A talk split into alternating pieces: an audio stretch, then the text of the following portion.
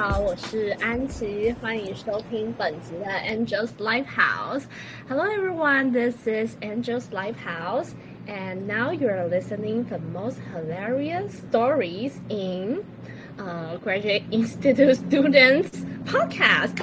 So today we'll welcome uh, an honorable guest who is Sean Huang, 黄尚恩。 呃，我们今天终于邀请到第一位，就是来 Live House 的嘉宾，然后他是黄尚恩，啊，他是我在大学时期认识的，我们是在中友会认识，大概大二的时候，然后，因为我们是同一个社团的家爸家妈，就我们当时有共组一个家庭，所以因此有很多共事的机会，所以，呃，这就是为什么我可以跟上熟起来。然后我觉得他非常特别的地方，就是他大概从大二就立志他要走学术这条路，所以也从很早开始就去修一些英语系硕班的课，就是他有跨系去修，因为他本身是华语教学系嘛。好的，那么废话不多说，就让我们用尖叫声欢迎声。他说声有点稀稀落落啊，而且他还延迟一排。好啦，那我们请上跟大家打个招呼。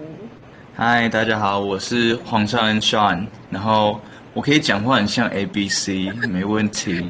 但是其实我讲话蛮蛮蛮不像 A B C 啊，没有，我不是 A B C。然后呃，刚刚安琪有讲到，哦，可以啊，没问题，我可以做很多不同的模仿，You know，我也可以。English accent, no problem. You know, like Ed Sheeran，没有啦，乱讲。呢，我们就是我问一题，你就要切换到不同的语调。我们第一题先用山西干线的哦，可以那种腔调来回答吧。好的，就是上，听说你最近就是刚从行行回来 要跟我们说说退伍故事啊？是是是啊，我。啊，行行行啊，这是咱们在这解放军呐，啊啊，不是解放军啊，说错了，说说说说错了，说错了，啊，没有没有没有，不是解放军，不是，呃，是是是我们的陆军，啊，对啊，那啊，我对我刚从陆军退，拍谁拍谁，我我回回到正常，回到正常哦，我会变变回变回我自己，OK，没有啦，我我刚从陆军退伍，然后我是在金门当兵，还蛮好玩的，就是我在金门，我在金门做。对，因为就是听到去金门当兵，然后爸爸，我们爸爸那种年代都会觉得什么去离岛当兵就特别可怕。那你自己的感觉是？嗯，有什么特别严格的地方？嗯，其实我觉得你你讲的对，就是其实我那时候我本来说我要去金门的时候，我爸妈其实超担心的。因为那时候乌克兰战争刚开打，就是二我二月二十三入伍，然后乌俄战争好像二十八还是二十五就开始嘛，对不对？嗯，好像是那时候。对，然后我那时候刚进去的时候，那个就就有军保军军人保险的那个业务员就来军中推销，然后那时候我爸就叫我说一定要签军保，因为如果去金门的话，我挂了，对，有一点有一点钱可以创立我的基金会之类的。而且就是那个时候，中国跟台湾关系还蛮紧张的。好，反正就是，对，就是，对啊，在分享整个故事嘛。可是我们就直接切入，就是关于你自己的介绍，都可以。哦，行啊，行啊，可以。反正我简单，我我觉得其实我可以先讲一下，就是在金门当兵，其实还蛮好玩的。就是如果今天有有我们的。Angel 的听众有觉得想要去金门或者外岛当兵，我觉得绝对要去，那会是你一生难忘的经验。嗯，好玩的地方是在于空闲的时间可以出去发现很多，因为其实岛上可能就真的就是嗯风景很好，可是真的就没有什么其他有趣的东西，所以你们可以自己找到乐子，我觉得酷。那我我讲到这边，我需要帮金门澄清一下，金门其实很大，你知道吗？金门，金门很大。金门，你你骑机车环岛可能要环个两三个小时哦，哦，可能更久。嗯嗯，金门很大一个，所以其实，在金门是很好玩的。但是我们也有人被分派到那种，就是可能就是一个操场大小的岛屿，也有。啊，那种就是要自己找乐子。对，他一个人在岛，对，很哦，没有没有一个人呐，就他们那那个岛上可能就二十个人这样，哦，小小的，对对对，很酷哎，很酷。嗯，对，反正台湾最大的外岛就是金门，没错了。嗯，而且，然后就是当初你在进之前，因为都还在师大继续做，就是在研究室里面帮教授当助理嘛。虽然已经没有学籍了，那个时候是拿校友证。那我们那个时候其实蛮常约运动的，所以就有时候我们稍微晚一点离开，然后铁门都关的时候，需要依靠我的学生证才可以带上离开校园。对，然后反正就进去军中之前，你那时候还是很专注在研究，所以其实也蛮多担心，就是说，呃，可能你进去，然后你就会失去那个稍微降低一些学术的敏感度之类的，要暂时脱离学术的生涯。其实我自己觉得，我进去反而没有降低学术敏感度，觉得的确会担心。前面一开始很紧张，就是觉得军中可能根本没有这样的资源，没有这样的时间。但其实我觉得那是自己的选择。其实，在什么地方都有很多的时间可以做很多事情。就是你有没有选择去把这些时间拿来用，拿来去去把握？对，这就是一个心态上面的可以去转念的东西。对，了解。嗯好吧，那刚刚大概就是我们闲话家常时间。那现在还是请上来正式介绍一下你的简历。好，我的简历，OK。呃，我出生于对我 resume，那我就是八十八年七月十四日出生啊，我是台中市没有啦，我 我是我是陈安琪的那时候中委会，我跟他是家爸家妈，刚刚他有讲到嘛，所以基本上我跟他之前我们有跑很多社团活动，然后我其实在大一大二的时候跑三个社团，就我跑中友会热舞社，然后还有因为我是基督徒，有一个四大团契，那。其实我觉得跑社团是很赞的经历啊，就是认识很多人，然后，呃，也让我在课余之外有很多放松和跟朋友相处的时间。对，然后在课业上，我是呃师大华语系的学生，但是我从大二开始，我就跑去英语系的硕士班去 修了，呃，我总共到毕业前修了八门，有拿学分的有拿八门英语系硕士班的课，然后没有学分的有再加两门。呃，就是也是硕博班的课，所以其实我觉得我自己的定位不是纯华语系的学生，就是我有点综合下来，对，然后呃，就是因为我这样的经验，我语言教学，我也有认知科学，呃，认知科学、神经语言学的经验，我最近申请到了 U C San Diego，呃，加州大学圣地亚哥分校的那个认知科学学系的博士班，所以我就是跳过硕士进读博士。然后呃，准备成为一个大学教授，这就是我的简历。没错，这就是决定要扛起学术的巨石的上恩的简历。所以大家应该可以知道，他真的是一个对自己生涯规划非常，他就是有一点人生在超进度的感觉啊。我那个时候大二的时候就很不可思议，这个人他怎么可以这么疯狂？就是可能同时跑很。社团，然后又开始去硕班上课，对，但那个时候，但他绝对不是一个 nerd，他就是在学术或者是自己的兴趣发展上面，都可以很好的分配自己的时间的。但就是像他是我目前唯一遇到一个就是进读博班，然后又。是一样的人，而且甚至是去国外，所以我还蛮想要请他分享一些在求学上，甚至是读博班的准备的心路历程，然后可以提供给一些如果你对未来求学呃也有类似的规划的人一些建议。OK，那我们就先询问一下上，就是是哪一些动机或事件让你？开始想要做研究，然后你喜欢做研究的哪些部分？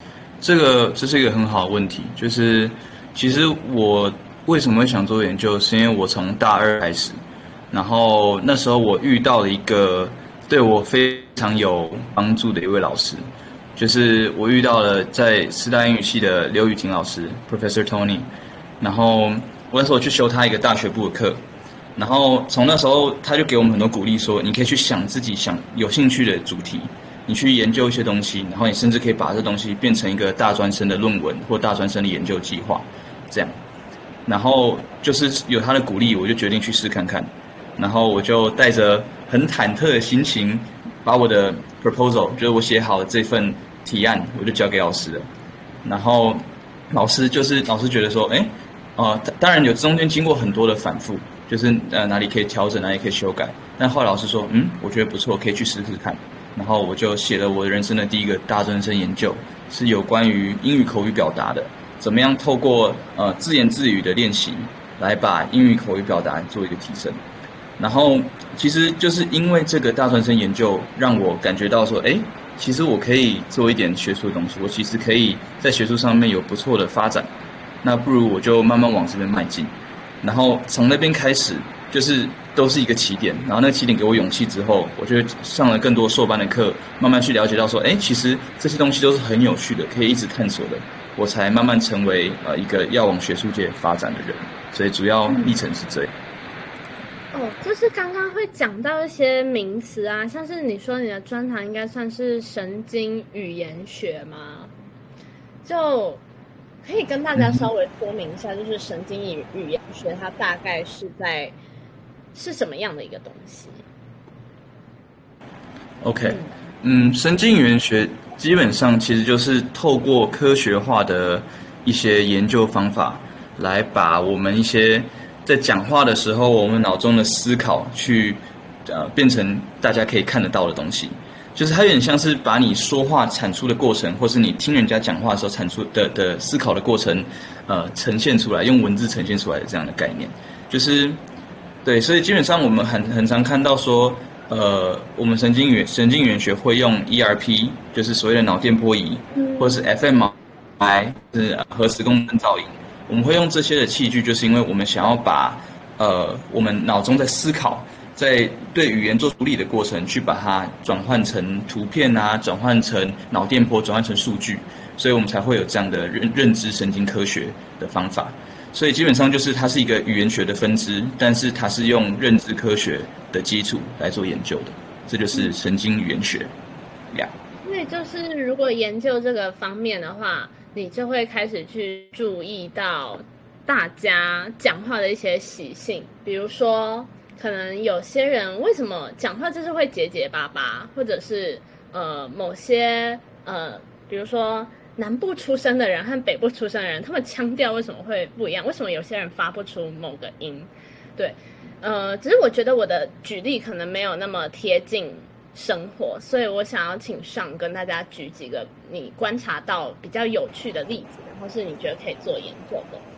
嗯，不会，你你举的例子非常好，就是你刚刚讲到呃，我们俗称的结巴，就是口疾，对，嗯，口疾这是一个非常非常好的一个例子，就是因为口疾其实跟我们的大脑的胼胝体有关系，就是胼胝体是是控制你左右脑传输的一个。对对对对哎，你知道，very good，很好，哦，这个很赞很赞。没错，师大通识课。耶！我会画那个脑的图。我会画，到底你会画的？哇，那你？对啊，我都知道哪个东西。真的蛮厉害的，嗯。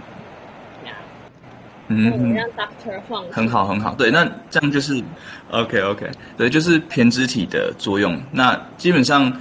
胼胝体就是我们脑部的一个一个区块，一个一个东西嘛。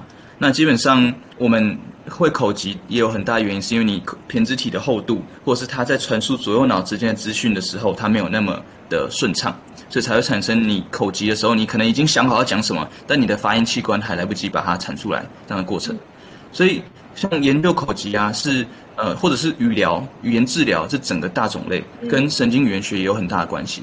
甚至有很多神经元学的学者会去研究，呃，失语症啊、口疾啊，这些都是嗯很很有趣的议题。那刚你说还有什么更生活化的？其实有一个，我觉得应该现在我直接在讲话的时候，大家就可以听得出来的一个东西，就是是跟四的差别。就是你们会发现，可能台湾人，或者是可能有一些 A、B、C，或者是我也不知道，有些小甚至有些小朋友，他们的是跟四会越来越接近。我看是新新加坡人吗？马来西亚的朋友参加跟我说。我们哦，所以对，因为其实这个应该这样讲，你讲的没错，就是这个叫在学术上叫 sibilant merging，就是你这个诗跟诗的发音有慢慢呃融合起来的概念。那这个在很多华华语的表现上面都会出现，就像你讲马来西亚或者是台湾人，或者是甚至是呃北京官话，都慢慢有这样的趋势。那这个趋势到底为什么？为什么会发生这样的事情？或者是我们的发音器官是慢慢在改变吗？还是我们周遭的语言在影响我们？这都是我们在语言学、呃语音学或者神经语言学都可以去探讨的一些问题。这样，嗯，sibling merging 是吧？姐妹的啊融合吗这 差不多 sibilant sibilant？sibling sibilant 对，因为它是它是姐妹音，丝诗跟那个西这些都是姐姐妹的音。对对对。了解，真的是感谢 Doctor Huang 对我们做了就是这博大精深的学问，帮他做了非常白话的 翻译啊。好的，嗯那接下来的话，我们我是想要请教一下上，就是毕竟学术是一条不归路，你博班完全没有人可以，只有你自己可以决定你念几年，对吧？嗯所，以没错。对，加上你现在要远赴国外深造，那呃，从你最一开始呃决定你要读博班，比如说申请的那些过程啊，到现在，会有一些害怕失败的时候，那你是如何去嗯这样的时刻？嗯，其实我觉得这个问题，我我可能要稍微去从你的直接从你的问题上面去开始讲，就是所谓的害怕失败这件事情，嗯就是其实我我自己在学习的过程中，我以前超害怕失败，就是因为我我以前自信心很低，就是我我大学呃我之前高中的时候有八个学期嘛，然后我数学被当了四个学期。就是都是打星星，都是补考考过的。然后 就是，其实我以前是一个蛮没有在学在数在学术上或学习上很没有自信的一个人。然后那是因为我以前很害怕失败，就是每一次的挫折就让我更害怕失败，它是一个恶性的循环。嗯对，但是我自从我上了大学之后，我意识到说，我其实可以转念一想，失败不是坏事啊。失败有时候它是一个可以让你去学习的一个机会。那时候我转就是其实就简单的转一个念之后，它就慢慢的变得越来越好。那时候我举个例子，那时候我在做大专生研究的时候，其实我很害怕收到老师的简讯，呃，老师的呃 Line，或者是很害怕跟老师提案，很害怕跟老师讲话，因为我都觉得啊，糟糕，老师又来电我，我要我要哪里要失败了，我哪里要做不好了，我气啊气啊可气啊！能会显示自己的不足吧，就是很害怕。对，就是你讲这很好。对，害怕看到自己的不足，或是害怕老师把这点出来之后，我就回不去了，或怎么样。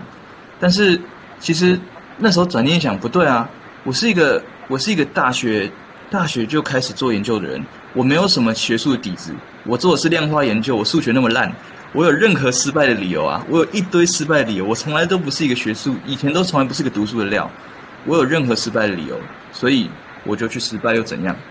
我就是慢慢失败，慢慢成长。我就是，对啊，嗯，真的。对而，且你知道，你想到我有任何失败的理由这句话，我现在超有共鸣的嘛。因为昨天有一个人这样对我说，就是因为我现在开始去实习了，然后这个实习超有趣的哦，它也跟商有关系呢。硬要讲起来的话，就是我现在去的实习，呃，它是一间新创的嗯运动顾问公司，大概三四年了吧。然后最一开始这间公司它是从纽约开始，可是他老板就是回台湾创业。然后他们刚第一年在台湾的时候，上就是刚好正在辅导我考雅思的口说。我那个时候呃大概每周会花个两三天，然后一次一个小时吗？然后去。对，那时候时薪是多少不方便透露，但是是有一价，超赞，现在再也都没有办法。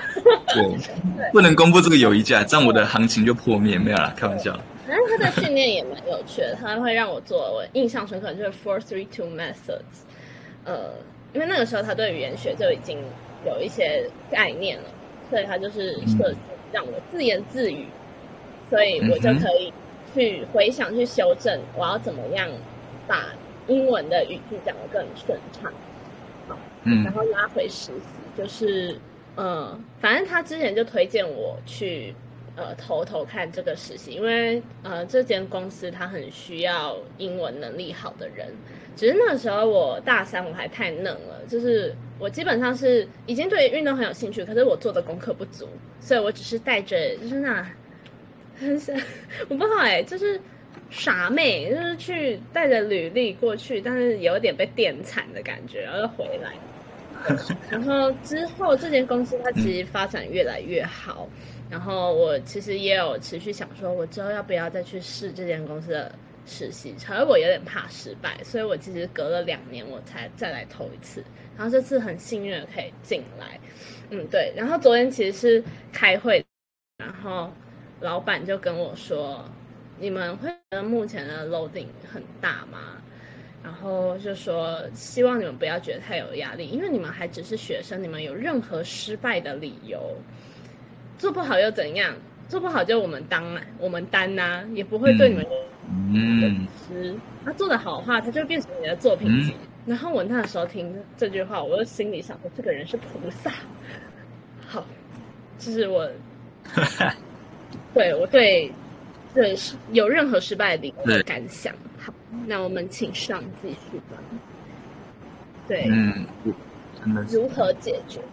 对，没有，我觉得，我觉得刚刚，我觉得这其实就是，我觉得说如何解决，不如说你有任何理由失败，是一个你慢慢成功的借口。就是因为你当你有任何理由失败时候，你每次的失败都可以是你重新站起来的养分，或是慢慢促使你去成功的一个一个契机，像。比如说我我之前呃在学习统计的时候，就因为我数学真的很烂，就是就常常一每天都读到两三点这样，然后很累，然后可能跑东西跑出来是是失败的，或者是可能我的 R 写写 programming 的时候，我的 R 呃那个 key 的那个 code 有问题，然后东西跑不出来，就是每次的失败就是让你有机会去修正它，让你去变得更好，所以我觉得就是当你有这个。让你自己成功的借口，就是你有任何理由失败的时候，你在从那里开始，你转念的那个开始，你每次的学习都会越来越好，越来越成功。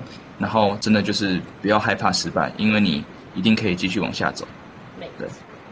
而且我想到上之前在学，可能统计软体的时候嘛，他那时候会发现是，然后我就觉得哇，这人就疯了，竟然还去学城市，超级敬佩。没错。那接下来我还是蛮好奇，就是因为已经进入学术圈了，觉得在这个圈子到底是生活拓宽了，视野拓宽了，还是变得更局限呢？这是一个矛盾的想法。嗯，这是一个很好的问题。就是我必须先讲，就是学术界是一个，你刚刚讲到它是一个不归路，我必须说。的确没有很没有很归路，它的确是一个不太归的 路，因为它的圈子，对，对，它不是归路，对它，你你会发现它的圈子其实是你是有自己的圈子在的，你会发现你会跟你，比如说我之前我之前做语言学的东西，我会跟一些就是我像我的朋友，我跟他们聊一些语言学的东西，大家听得比较懂，大家比较会开一些语言学的玩笑，然后就是会。你会意识到说，你可能在未来的职场上面，或是你最近的职场上面，你跟人你相处的就是这一群有相同的呃知识的知识背景的人。对。所以，对，有一点同温层概念，就是我们可能就是起点就是在这边。所以，呃，必须说学术界在某一些时候它是有圈子的，但是也必须说，它在很多时候是你可以去扩展自己的圈子，你有很多很多很好的机会，像是。你出国去交换，你出国去读书，对不对？甚至当了教授，甚至你跟外国学者合作的机会。对，嗯哼，当了教授以后，你在不同的地方做 postdoc。我我们教授 Lawrence 就是一个最好的例子，他让我知道什么叫做进了学术圈，然后圈子拓的超宽，就是所谓的产官学界，就是都会连在一起，因为他是一个非常强调实务的教授，所以你会期许你某一天变成这样吗？超级拓宽，不错啊，不错啊，不错啊，就是就是虽然在某些时候。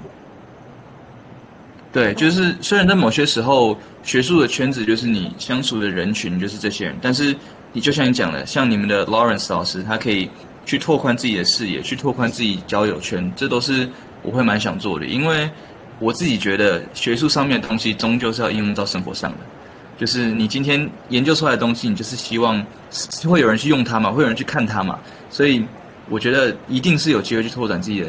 的的的的圈子的，但是就是你要你要主动，这个过程中你一定要主动，因为你如果被动的话，你就会一直待在这个圈子里面，然后你就只能跟你认识的这些人相处，就这样，所以刚刚就是上讲到进学术圈，你的生活会更拓宽还是局限？其实端看你自己，只要你主动的话，机会就会从四面八方而来。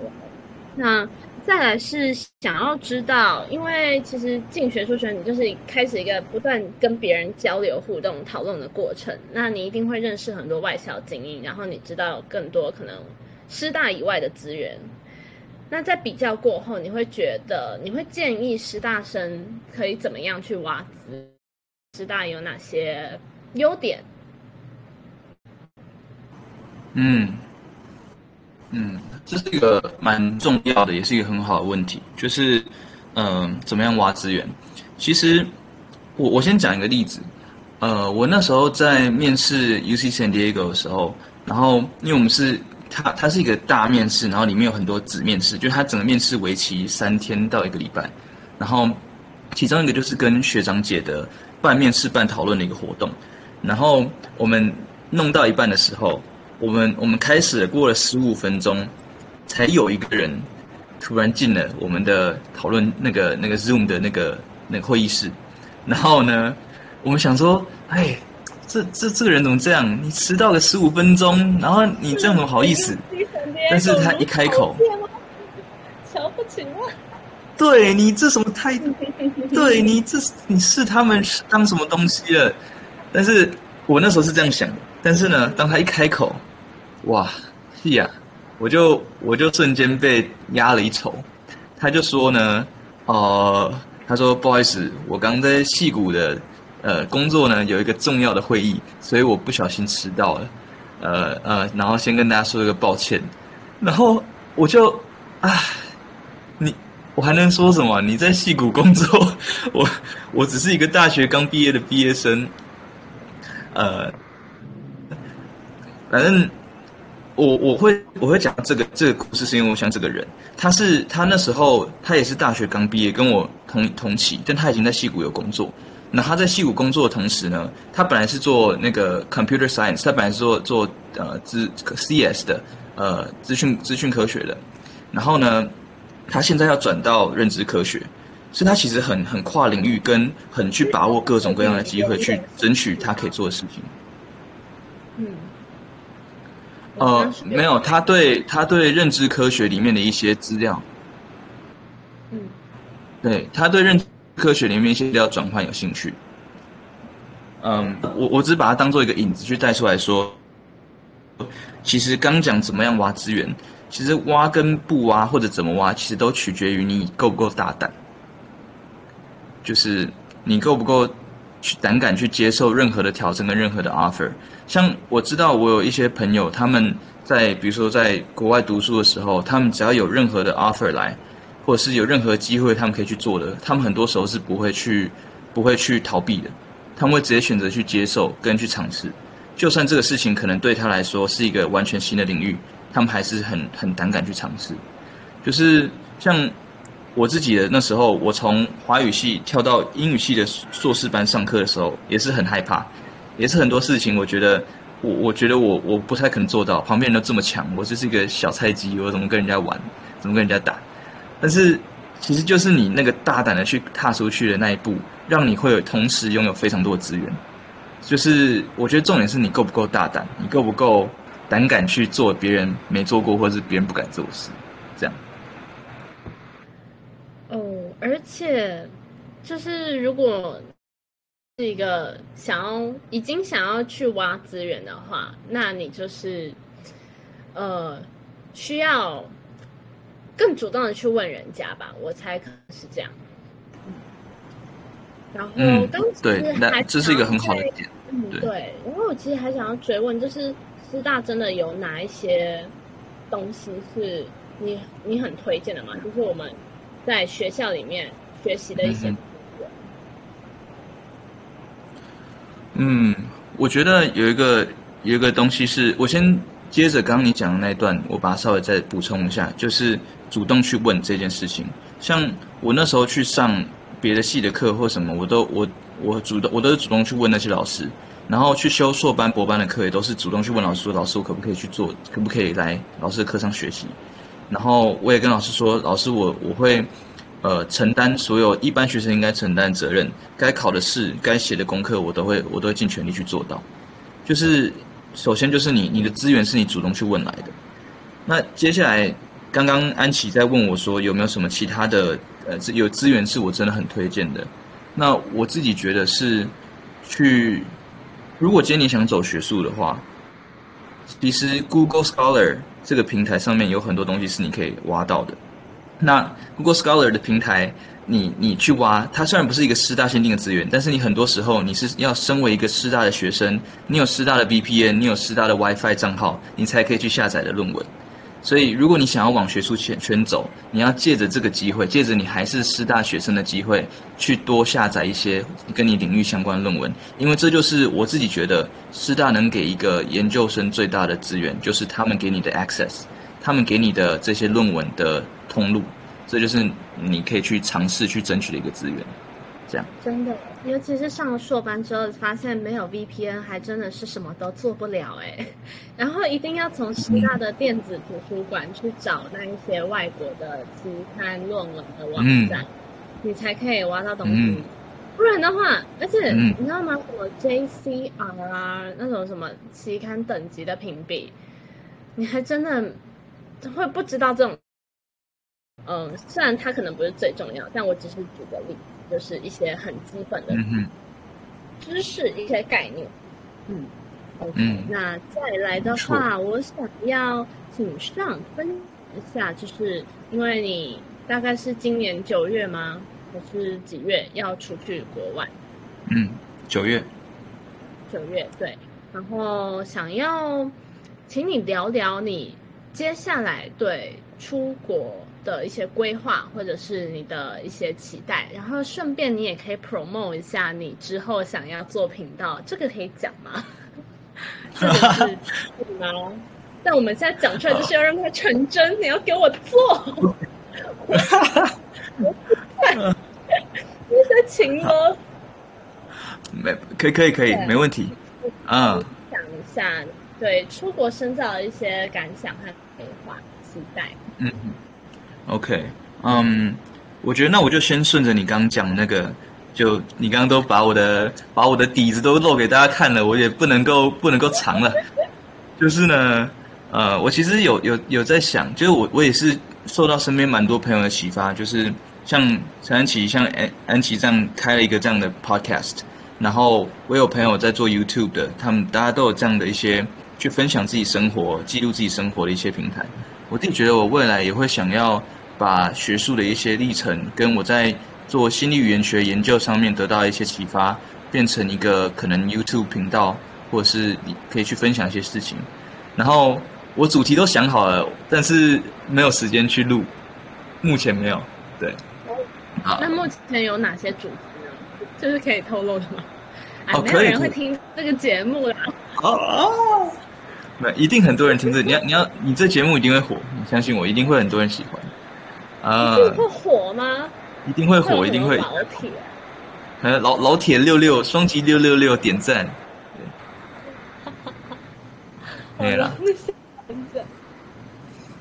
啊。呃，刚刚讲到主题嘛，嗯，我嗯我可以讲几个，像今天我们聊聊到那个呃口疾的部分，讲话会口疾，就是所谓的俗称的结巴的一些情况，这也是我有一个我有兴趣的一个主题。然后语言焦虑，或者是我们的口语表达的流畅度，还有我们在学习的时候，我们比如说我们要学英文，用什么样的资源会最适合、最贴近母语者的学习环境，就是所谓的呃 SLA Second Language Acquisition 二语习得。这些都是我会有兴趣去去讨论的话题，因为我觉得，其实，嗯，我必须讲，就是我们从小到大的英语教育，它比较偏向是限制于书本，跟限制于我们的听力跟阅读。但是我们很多的时候，我们很重要的是我们的口说跟写作。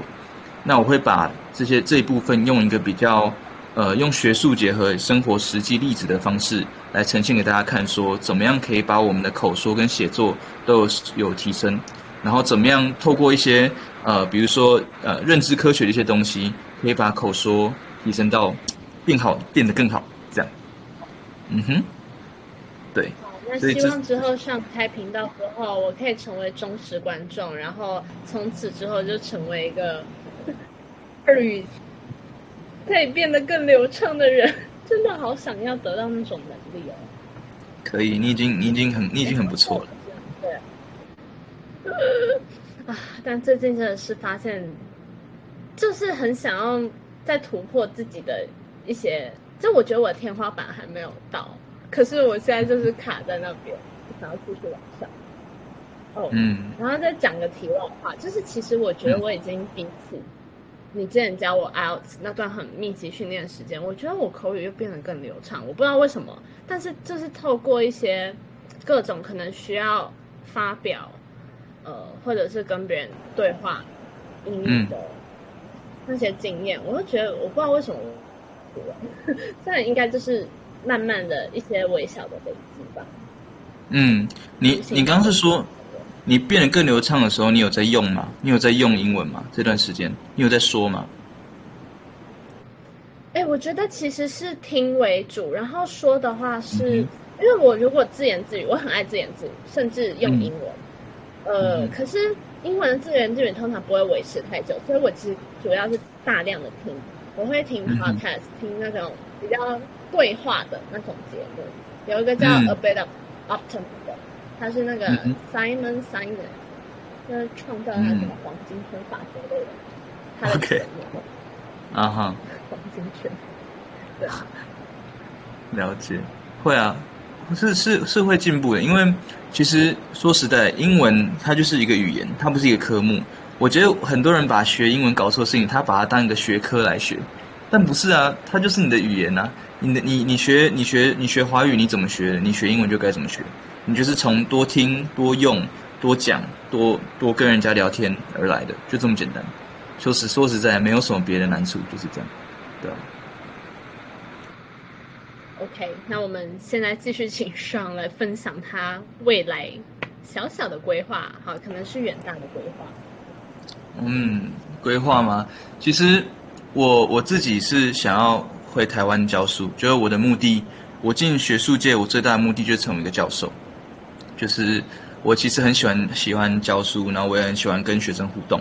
就是安琪有当过我的学生，你应该知道我是一个比较 interactive 的。一个老师，对不对？没错，比较 hilarious 的一个老师。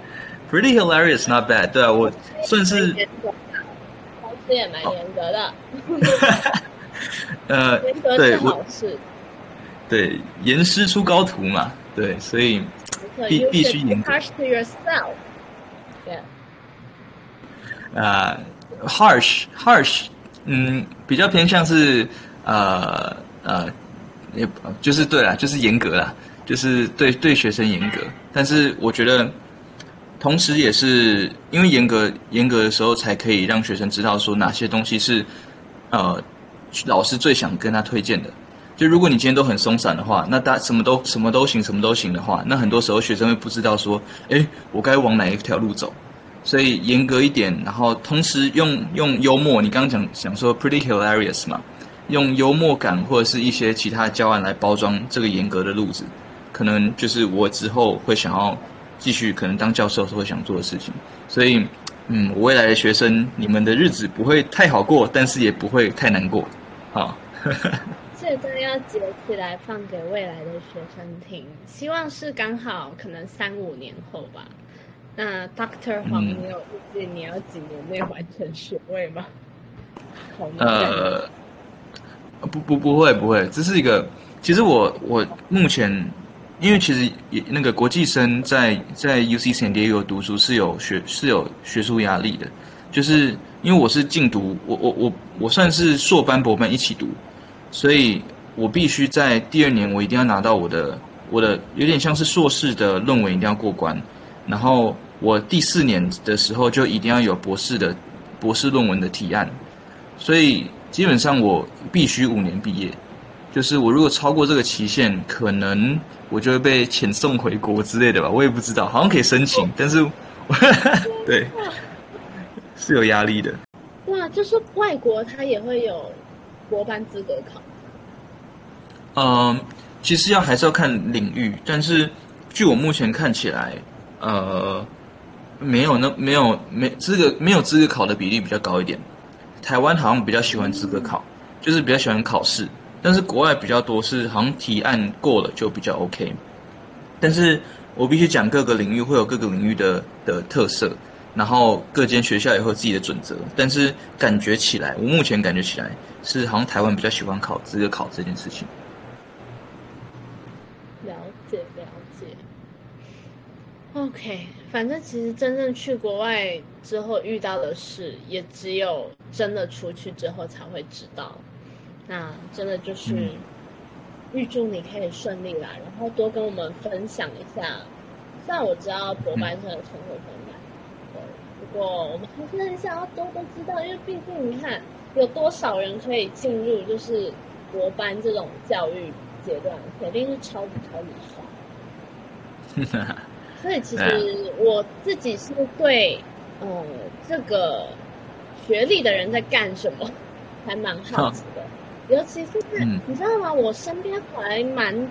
呃，虽然我刚刚说真，实际上可以进到取得这个学位的人已经是社会上少数。可是我目前，呃，我们学门我觉得还算蛮有蛮多博班生的，而且很多都是已经有工作经验，然后他们再回来读，所以等于他们是一个全职的人。所以我就觉得超级不错，他们的。工作到底要怎么分配？因为他们时间？嗯，对，所以最后想要请上分享一下你的时间规划，就是有什么心得，我们可以怎么学习？嗯，我觉得这是一个你讲到一个很重要的点，就是其实做学术研究的人，他的时间都是掌握在自己手上的，所以这是一个很大的优点，也是一个很大的缺点，就是他不会像有有其他人压着你去做事。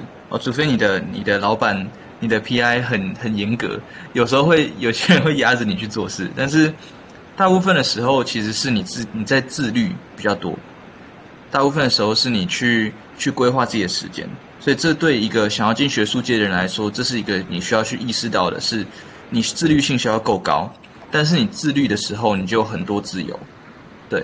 那像我自己的情况是我我给自己抓的时间，我会先把。我一定有个规则，是我把该做的事先排在前面，然后把玩的排后面。就是比如说，我现在要读书的时候，我觉得我我我也想，我也会安排我要玩游戏，但我玩游戏就一定会放在读书后面。然后我每次读书读到快结束，我自己定的时间，比如比如说四个小时快结束的时候，我就会再跟自己说：哎，还行吗？可不可以再多读半个小时？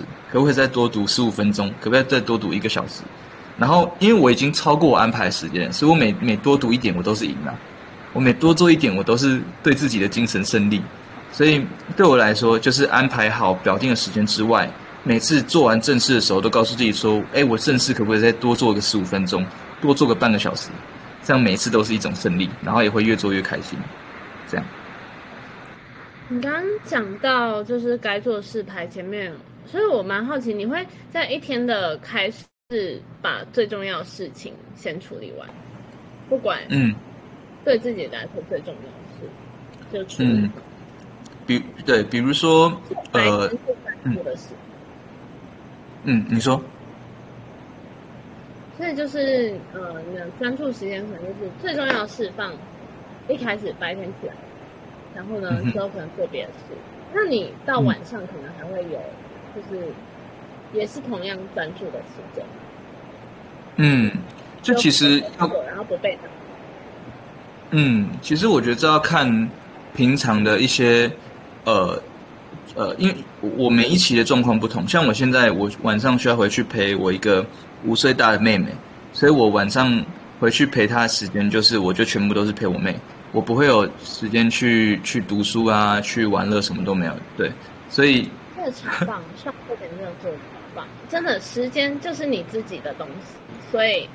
你可以 决定他就是完全不被别人干扰，对啊，因为家人就是你的 priority，对吧？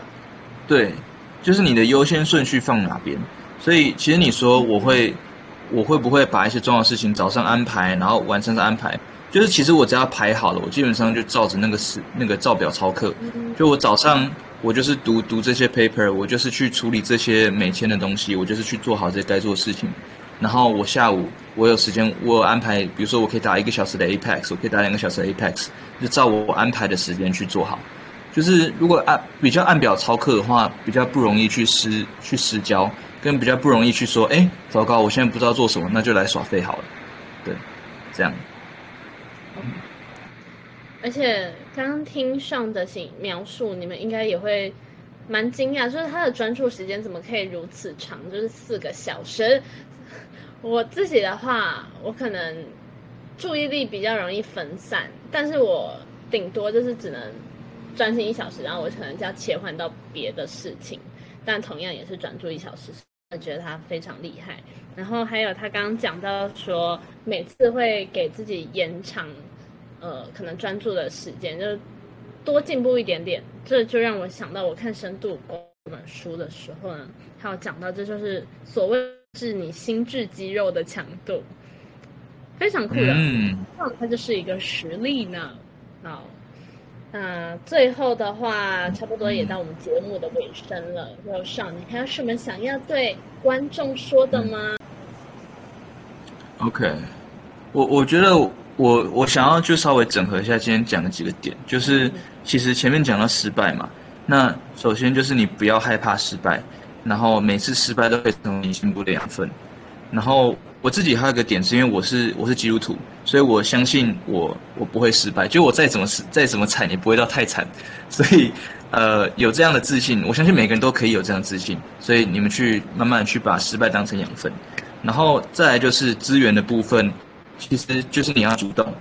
像你要主动去寻求资源，主动去问老师，去问身边的助教，去问可能你的工作 offer。像陈像安琪那时候写他投递他的履历，他只是一个小菜鸡，但还是很勇敢的投出去了，就是就是去尝试，然后去主动去接触这些东西。对，就是你总会有一个 offer，或是总会有一个事情是你可以去做的。然后这也是我们有时候太害羞、太胆小不敢去做的时候，会错过的很好的机会。所以就是主动一点、大胆一点，然后还有刚刚讲到学校的资源嘛，其实师大有给很多的呃电电子书，或者是你呃可以 access 到论文平台的这样的资源。就是身为学生，我们就主尽量多去看一些东西，去用学校资源，用师大的这些 access 去处理。然后最后讲到呃未来的规划，我也是希望我可以有 YouTube 频道，然后。呃，当一个教授，所以其实每个人都可以去有自己的想法，去发展自己想做的事情。然后我觉得就是去尝试吧，失败就失败了，反正怎么样，大不了三十年之后重来一次啊，对不对？也没关系。嗯，简单来说就是这样。那今天非常感谢上的分享，大概是本集节目开播以来最有质量的一集，内容真的是可以让大家获益良多。那么，呃，也很感谢他在节目的最后有帮大家 recap 一下，不愧是 Doctor Huang。那我们 Angel Park，呃，Angel's Lighthouse，不好意思，小失误，我们就下次再见喽，拜拜。自己快要没有了。拜拜。要 clap 吗？有吗？有有有录到吗？